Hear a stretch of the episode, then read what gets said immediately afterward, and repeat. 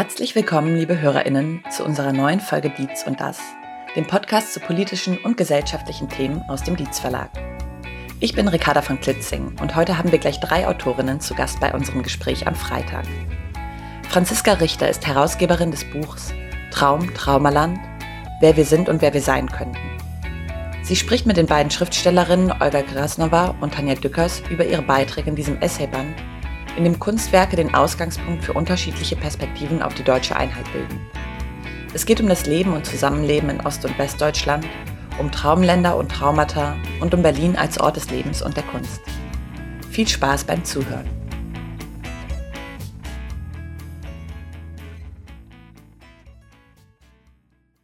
Liebe Zuhörerinnen und Zuhörer, ganz, ganz herzlich willkommen äh, zu unserem Gespräch über das Buch Traumland Traumaland, wer wir sind und sein könnten, Identität und Zusammenhalt in Ost und West, erschien beim Dietz Verlag Bonn herausgegeben für die Friedrich-Ebert-Stiftung von mir als Herausgeberin. Mein Name ist Franziska Richter. Ich bin Referentin für Kultur und Politik und Politik in Ostdeutschland bei der Friedrich-Ebert-Stiftung. Und ich habe mit diesem Buch äh, versucht, meine beiden Arbeitsbereiche, die mir sehr am Herzen liegen, zusammenzuführen, zusammenzubringen. Und ich bin auch nicht alleine heute bei diesem Gespräch. Es sind zwei Schriftstellerinnen hier bei mir, die bei dem Buch mitgeschrieben haben. Ganz herzlich willkommen an Tanja Dückers und Olga Krasnova. Vielen Dank. Schön, Hallo. dass ihr da seid. Ja, ich kann euch tatsächlich sofort direkt vorstellen. Ich denke, viele von euch kennen euch auch schon. Aber es ist mir eine große Freude, dass ihr mit hier seid bei den vielfältigen Projekten, äh, die ihr habt ähm, und schreibt. Tanja Dückers ist Schriftstellerin, Publizistin, 68 in Westberlin geboren. Zuletzt erschien äh, ihr Roman Mein altes Westberlin Sie schreibt viele Romane. Zum Beispiel ich, Tanja, habe mit dem Roman Der längste Tag des Jahres dich kennengelernt und sehr, sehr schätzen gelernt. Du schreibst auch viel für die Zeit online, für den Tagesspiegel. Also man kann dich gerade sehr viel lesen. Und vor allen Dingen, was ich dazu sagen möchte, ist, du machst auch Schokolade. Davon wird heute vielleicht die Rede sein. Berlin ist dir als Ort auch sehr wichtig. Du hast Stadtteilgeschichte in Schokolade geschrieben. Davon werden wir vielleicht heute auch hören. Schön, dass du da bist, Tanja. Danke. Olga Krasnova, herzlich willkommen, dass du da bist. Schriftstellerin ist sie. 1984 in Baku geboren, in Hessen groß geworden. Tanja Dickers ist 68 in Westberlin geboren, ich 1974. Äh, wir kommen auch gleich dazu, warum das so wichtig ist, äh, auch sozusagen die Jahrgänge. Ja, dein Romandebüt hattest du 2012. Der Russe ist einer, der Birken liebt. Dafür, darauf folgten Romane wie Gott ist nicht schüchtern und auch die Macht der Mehrsprachigkeit. Und äh, ich freue mich sehr, dass ihr beide hier seid und eben auch an diesem Buch mitgeschrieben habt. Äh, ich möchte kurz das Buch äh, einmal vorstellen. Was, was ist das Besondere an diesem Buch? Wir haben 51 AutorInnen gewinnen können, ganz verschiedener Generationen. Hier haben wir jetzt die verschiedenen Alter. Wir haben verschiedene Identitäten, Herkünfte aus verschiedenen Ländern. Äh, und ich habe sie zu der Frage zusammengebracht, äh, wie wollen wir miteinander in Ost und West leben?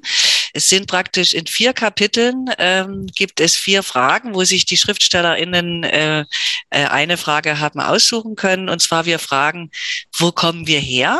Wo sind wir gestartet? Also wir schauen hier die Zeit der Teilung an, BRD, äh, BRD, DDR. Wir fragen in Kapitel zwei, wo stehen wir gerade? Was sind die Herausforderungen? In Kapitel drei, wie wollen wir miteinander leben? was ist für Demokratie und Kampf gegen Fremdenfeindlichkeit zu tun. Und Kapitel 4, vor allen Dingen, was nehmen wir mit? Was müssten wir noch mehr erzählen? Und das Besondere an dem Buch ist, dass es anhand von Kunstwerken die Essays starten, die Reise in die Kunstwerke geht. Und ich danke euch, dass ihr auch sozusagen euch auf die Reise gemacht habt. Und wir wollen einfach mal in der ersten Runde äh, tatsächlich uns die Kunstwerke einmal näher anschauen, die ihr ausgesucht habt und warum. Und ich möchte zuvor auch von dem Kunstwerk sprechen, was ich ausgesucht habe und was praktisch der Titel dieses Buches geworden ist, Traumland.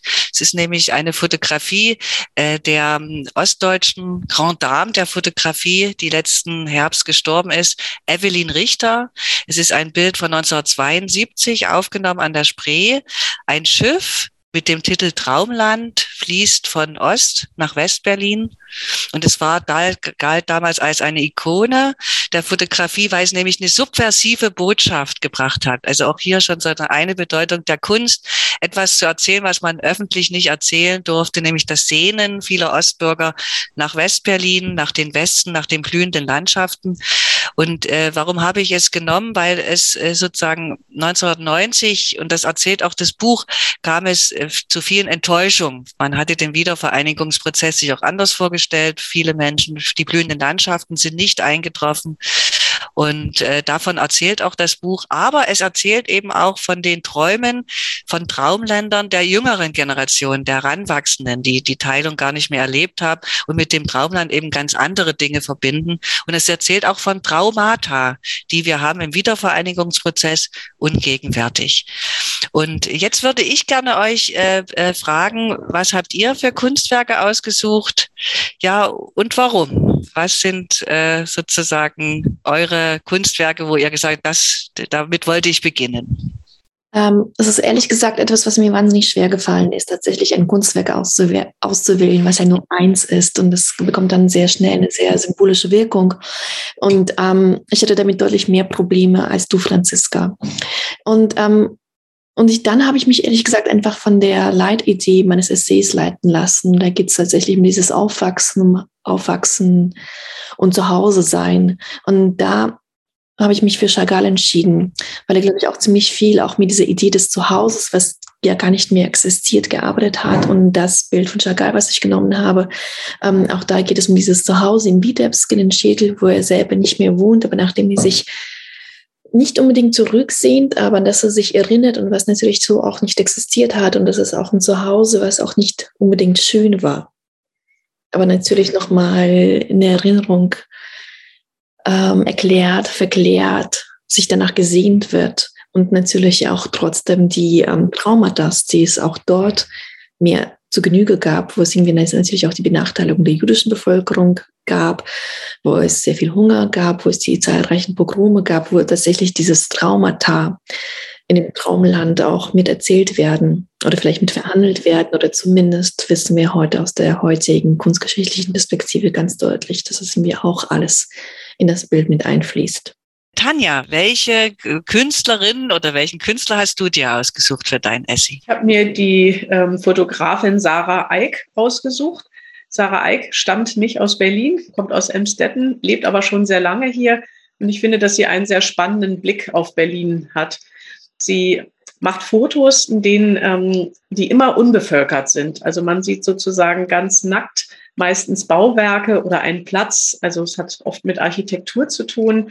Und ich finde diesen sozusagen nackten, kühlen Blick auf die Stadt ganz interessant, weil man sich dann auch nicht so ablenken lässt.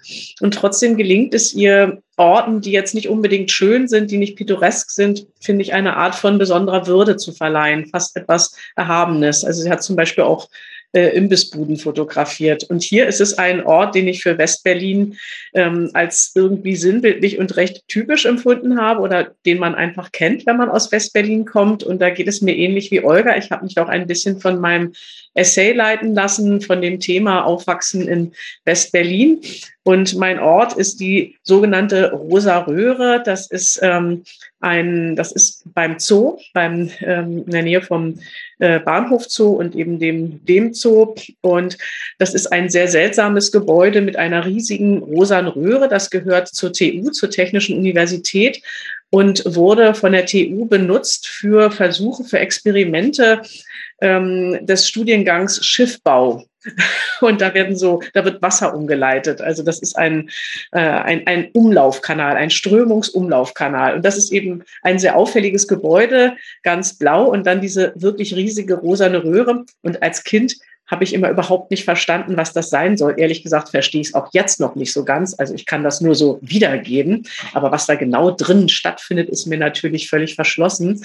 Aber als Kind war das für mich irgendwie so ein bisschen ja, fast hatte das etwas Extraterrestrisches. Das war so wie von ganz weit her und hat mich auch so ein bisschen an das in der ähnlichen Zeit auch Mitte der 70er Jahre entstandenen ICE, ICC erinnert, das, das Kongressgebäude, was jetzt seit langem leer steht. Und das waren so, so interessante architektonische Vorhaben in Berlin, die irgendwie einem das Gefühl gaben, ähm, ja, vielleicht da ist eine poetische Note drin, so ein bisschen wie West-Berlin so war, auch ein bisschen kaputt und ein bisschen seltsam, ein bisschen rätselhaft, aber ähm, irgendwie auch ganz, äh, ganz bezaubernd. Also so hatte dieses eigentümliche Gebäude, was ich als Kind immer, wenn ich mit meinem Bruder und Freundin im Zoo war, dann habe ich mich gar nicht so sehr für die Tiere interessiert, sondern ich habe immer zu dieser rosa Röhre geguckt und ähm, mich da ein bisschen irgendwie von bezaubern lassen. Deshalb habe ich dieses Foto von Sarah Eick ausgewählt. Ja, ich finde das ein, wirklich ein sehr schönes Foto, weil es auch tatsächlich äh, unter anderem auch eine Verbindung äh, schafft äh, zu einem weiteren Maler, den wir in dem Buch haben, und zwar Edward Hopper. Äh, du hast ja beschrieben, also auch diese Einsamkeit, dieses Alleinsein oder dieses Zeitlose.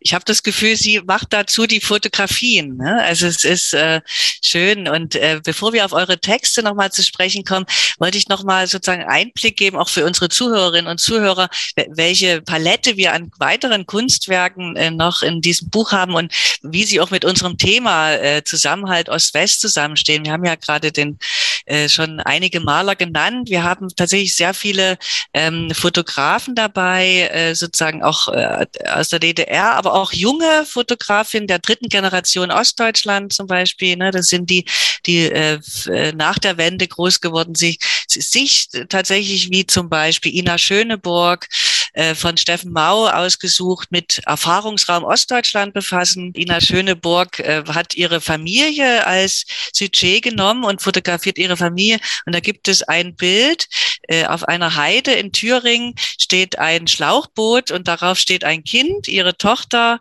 visionär in die Zukunft schauen, und ihre Großmutter mit Hund sitzt hinten. Und das finde ich auch sozusagen eine Imagination des Kommenden und auch der Gestaltungskraft, die die Menschen in Ostdeutschland haben, finde ich das äh, sehr schön.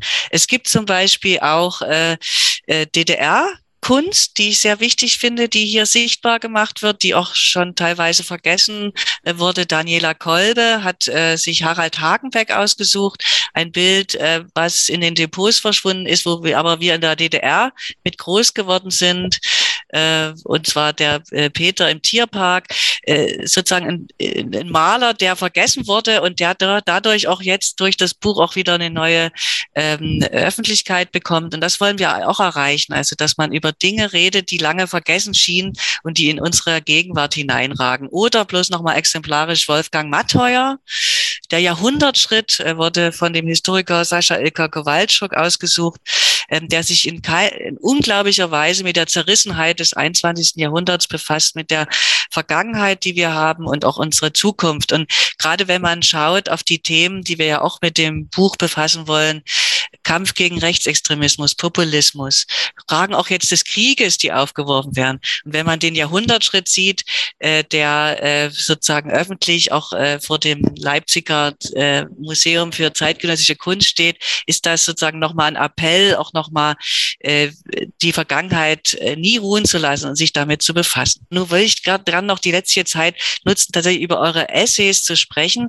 Und zwar seid ihr auch da verbunden, weil ihr beiden habt praktisch die Orte, ihr habt es ja schon genannt, die Suche nach Orten äh, in, äh, als Thema. Äh, Tanja, du hast ja schon gesagt, du hast äh, dein Essay in Kapitel 4 äh, ist gesetzt worden. Und zwar da fragen wir ja, was nehmen wir mit? Was müssen wir noch an Erinnerungen mitnehmen?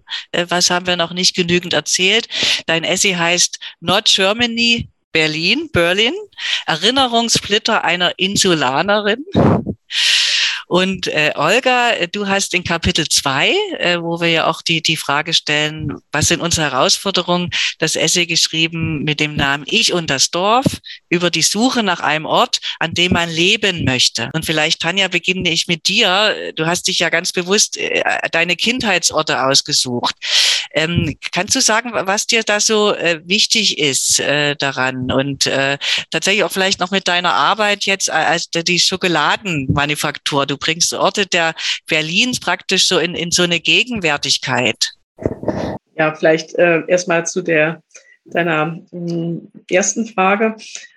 Ich glaube, mir war wichtig, hm, darüber zu schreiben, dass man sich, wenn man in West-Berlin aufgewachsen ist, nicht unbedingt als westdeutsch empfunden hat, sondern dass man so das Gefühl hat, es gab irgendwie drei Staaten, Ostberlin und Ostdeutschland, dieses in, in so inselhafte Westberlin und dann Westdeutschland. Man muss sich vorstellen, also als ich ein Kind war, wir mussten immer zwei Grenzen passieren, um die Verwandten in Westdeutschland zu besuchen. Wir mussten unseren Pass zeigen, durch Soldaten laufen und so weiter. Also es war ja schon, man hatte nicht das Gefühl, dass das so ein Land sei, wobei ich mittlerweile auch glaube, dass viele Unterschiede, die ich wahrgenommen hatte, auch mit dem Gefälle zwischen Großstadt und Provinz natürlich zu tun hatten. Also jetzt als Erwachsene sehe ich auch, dass ich verschiedene Dinge auch vermischt habe.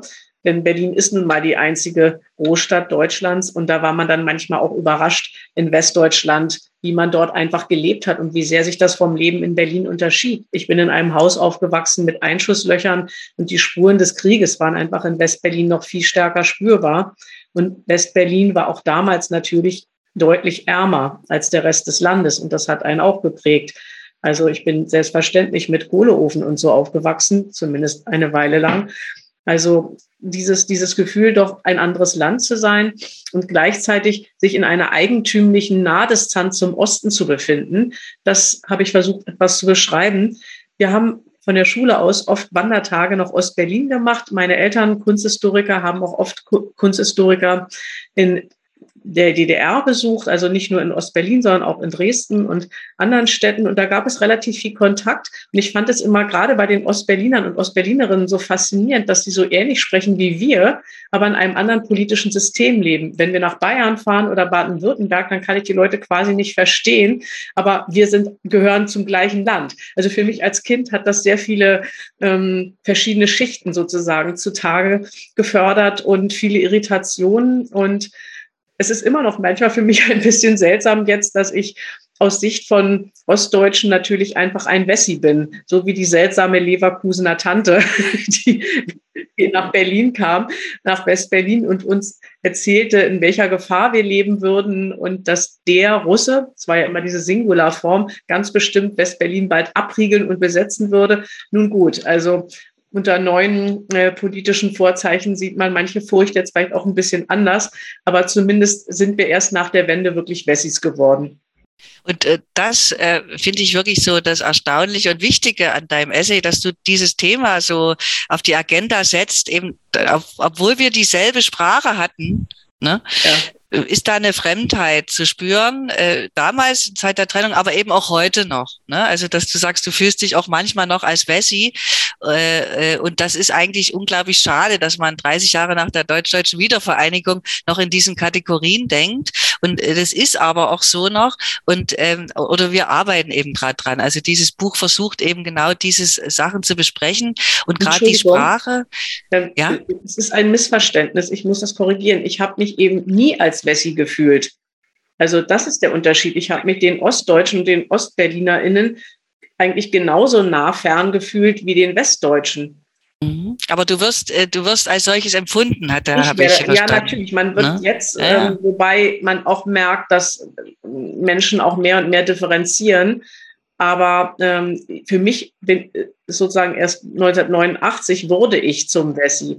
Also ich fand das, ich hatte eigentlich das Gefühl, wir sind so ein Zwischenstaat zwischen West und Ost. Und ich habe auch, hm, also mit anderen OstberlinerInnen natürlich auch gemeinsame Gesprächsthemen und Gemeinsamkeiten durch das doch Aufwachsen in der gleichen Stadt, trotz der Teilung. Also das ist auf eine bestimmte Art, auch einfach durch dieses Großstadterlebnis hatte man mehr Gemeinsamkeiten als vielleicht mit jemand von einem bayerischen Dorf bayerisches Dorf. Das ist praktisch, ja. Äh, das Dorf ist jetzt eine, eine Verbindung äh, äh, zu Olga, nicht das äh, bayerische Dorf, sondern auch das hessische Dorf. Äh, ist jetzt, äh, du hast dich also auch mit tatsächlich dem Ort befasst. Und zwar aber etwas, was uns was auch so ein verbindendes Thema ist der, der Generation. Und zwar äh, die wirklich Befassung mit Orten, an denen wir überhaupt noch leben können, die wir uns überhaupt noch leisten können, Olga. Was ist dein Ort, über den du schreibst in deinem Essay? Oder deine Orte? Sind viele. Ja, es ist kompliziert. Wir haben natürlich eine völlig andere Lebensgeschichte, auch eine familiäre Geschichte als die von Tanja. Bei uns war das so zum Beispiel, der eine Großvater war tatsächlich der Russe, der in Berlin einmarschiert ist mit der ähm, Roten Armee. Und ähm, die andere Hälfte wurde von, ähm, also ein sehr, sehr großer Teil der Familie wurde vor der Wehrmacht ausgelöscht. Und ähm, für uns war das nie wirklich ein Land, was, ähm, wo wir tatsächlich leben wollten oder uns das auch sehr lange auch nur vorstellen konnten. Es hat sich dann historisch ergeben, dass wir hier gelandet sind. Es war auch im Nachhinein nicht die allerschlechteste Entscheidung, aber das war nie so, dass wir tatsächlich ähm, uns mit dem Land überinterpretiert haben und uns vielleicht auch zugehörig gefühlt haben. Ich hadere immer noch damit, ehrlich gesagt. Ich finde es immer noch nicht so leicht, ähm, tatsächlich mich ähm, irgendwie mit irgendwas zu identifizieren und es auch nur den Gedanken zuzulassen. Aber ähm, und jetzt kommt halt noch eine andere Schwierigkeit dazu, dass ich mir dieses Land mittlerweile nicht mehr leisten kann. Das ist ja auch in Deutschland oft das, die Frage, wo möchte man eigentlich, in welchem Teil möchte man leben, in den Osten, im Westen, im Norden, im Süden. Für mich war das eine ganze Weile lang Berlin. Die Stadt, in die ich, glaube ich, vor, vor zehn Jahren oder vielleicht sogar noch vor einer längeren Zeit gekommen bin. Aber mittlerweile ist es so, dass ich ehrlich gesagt Berlin gegenüber nichts mehr empfinde. Aber worüber ich eigentlich äh, in meinem Essay geschrieben habe, ist der Neid. Und zwar ähm, also wirklich einfach so den Neid auf, auf, ähm, auf Wohnungen oder sogar auf diese Häuser auf dem Land. Und ähm, auf den Garten, ne? Die Garten der auf Nachbarn. Auf dem Garten und ähm, auf dem Swimmingpool, den die haben. Und das ist nicht so, dass es irgendwie eine Villa ist oder sonst irgendwas. Das ist etwas, was ich mir tatsächlich vielleicht eventuell auch leisten könnte, aber wo ich einfach immer vor dieser davon weggerannt bin, dass ich mir immer, also dass ich so arrogant war, mir einzubilden, das ist das Leben, das ich nicht führen möchte im hessischen Land. Und jetzt ähm, besuche ich trotzdem meine Eltern dort und ich merke, es ist eigentlich vielleicht gar nicht so übel. Und äh, ist auch finanziell gesehen ist halt leider mein Lebensplan echt nicht aufgegangen. Und genau darum geht es ja eigentlich. Wir wollen wie leben? Was können wir uns überhaupt noch leisten? Was ist überhaupt natürlich auch mit der ganzen, mit den letzten Entwicklungen in unserer Gesellschaft, auch mit der Digitalisierung, ähm, mit der Arbeit, die halt überhaupt nicht mehr vor Ort stattfindet und überhaupt eigentlich mit dem ganzen Zusammenrücken der Welt, wie wir uns überhaupt, als wir leben möchten, wo wir leben möchten und ob wir überhaupt dieses Konzept von der internationalen Großstaat, ob das überhaupt noch zeitgemäß ist oder ob es eigentlich mittlerweile auch nur noch ein Gemälde ist. Ich finde das sehr spannend, was Olga sagt. Also ich muss auch sagen, dass sich dieses Westberlin für mich natürlich unglaublich verändert hat ich neige jetzt nicht so zu ähm, Nostalgie als ersten Reflex, weil ich auch manche Veränderungen natürlich als positiv bewerte. Aber wenn wir jetzt über Sozialneid und Wohnung und so weiter sprechen, dann erinnere ich mich an meine erste eigene Wohnung in Neukölln, für die ich 170 Mark gezahlt habe. Es war natürlich mit Außenklo und Ofenheizung, aber als Studentin auch in Ordnung. Die war gar nicht mal klein. Also, und das also, dass ich mich in meiner eigenen Heimatstadt mal sorgen müsste, vielleicht mir keine Wohnung mehr, mehr leisten zu können. Ich spreche von Mietwohnungen, ja. Also äh, das finde ich schon auch, ähm, ich bin jetzt über 50, ich habe immer viel gearbeitet und so, also das finde ich schon auch hart. Und ähm, ja, also OstberlinerInnen geht es in noch viel stärkerem Maße so. Also das sehe ich auch sehr kritisch und weil wir bei dem Thema natürlich auch kunstbildende Kunst sind. Ich erinnere mich an dieses West-Berlin und an die damalige Kunstszene, in der meine Eltern auch äh, Protagonisten, Protagonistinnen waren.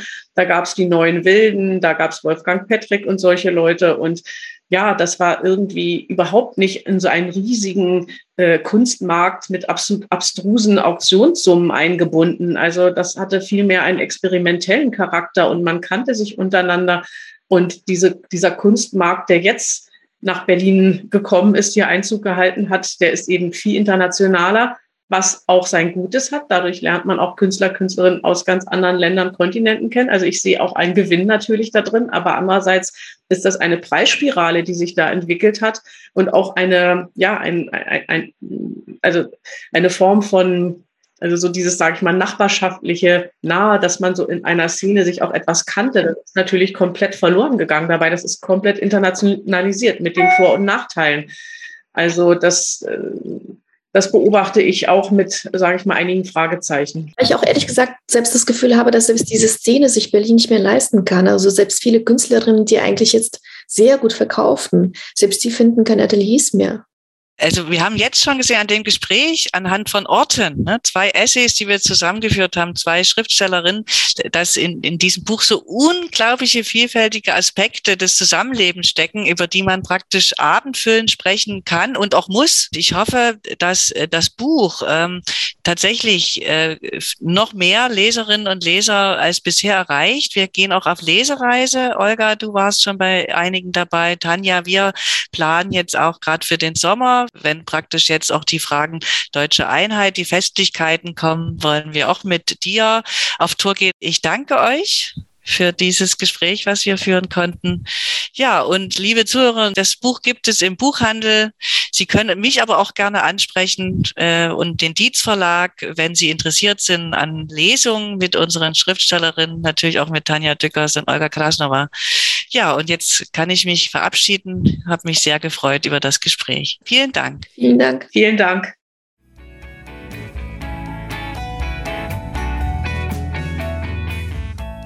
Das war ein Gespräch mit Olga Grasnova, Tanja Dückers und Franziska Richter über ost- und westdeutsche Identitäten, unterschiedliche Lebensrealitäten im Zeichen der Wende und Lebensräume damals und heute. Das Buch Traum Traumaland könnt ihr in allen Buchhandlungen und auf unserer Website dietz-verlag.de bestellen. Abonniert gerne unseren Podcast und bleibt immer auf dem Laufenden. Bis bald, euer Dietz Verlag.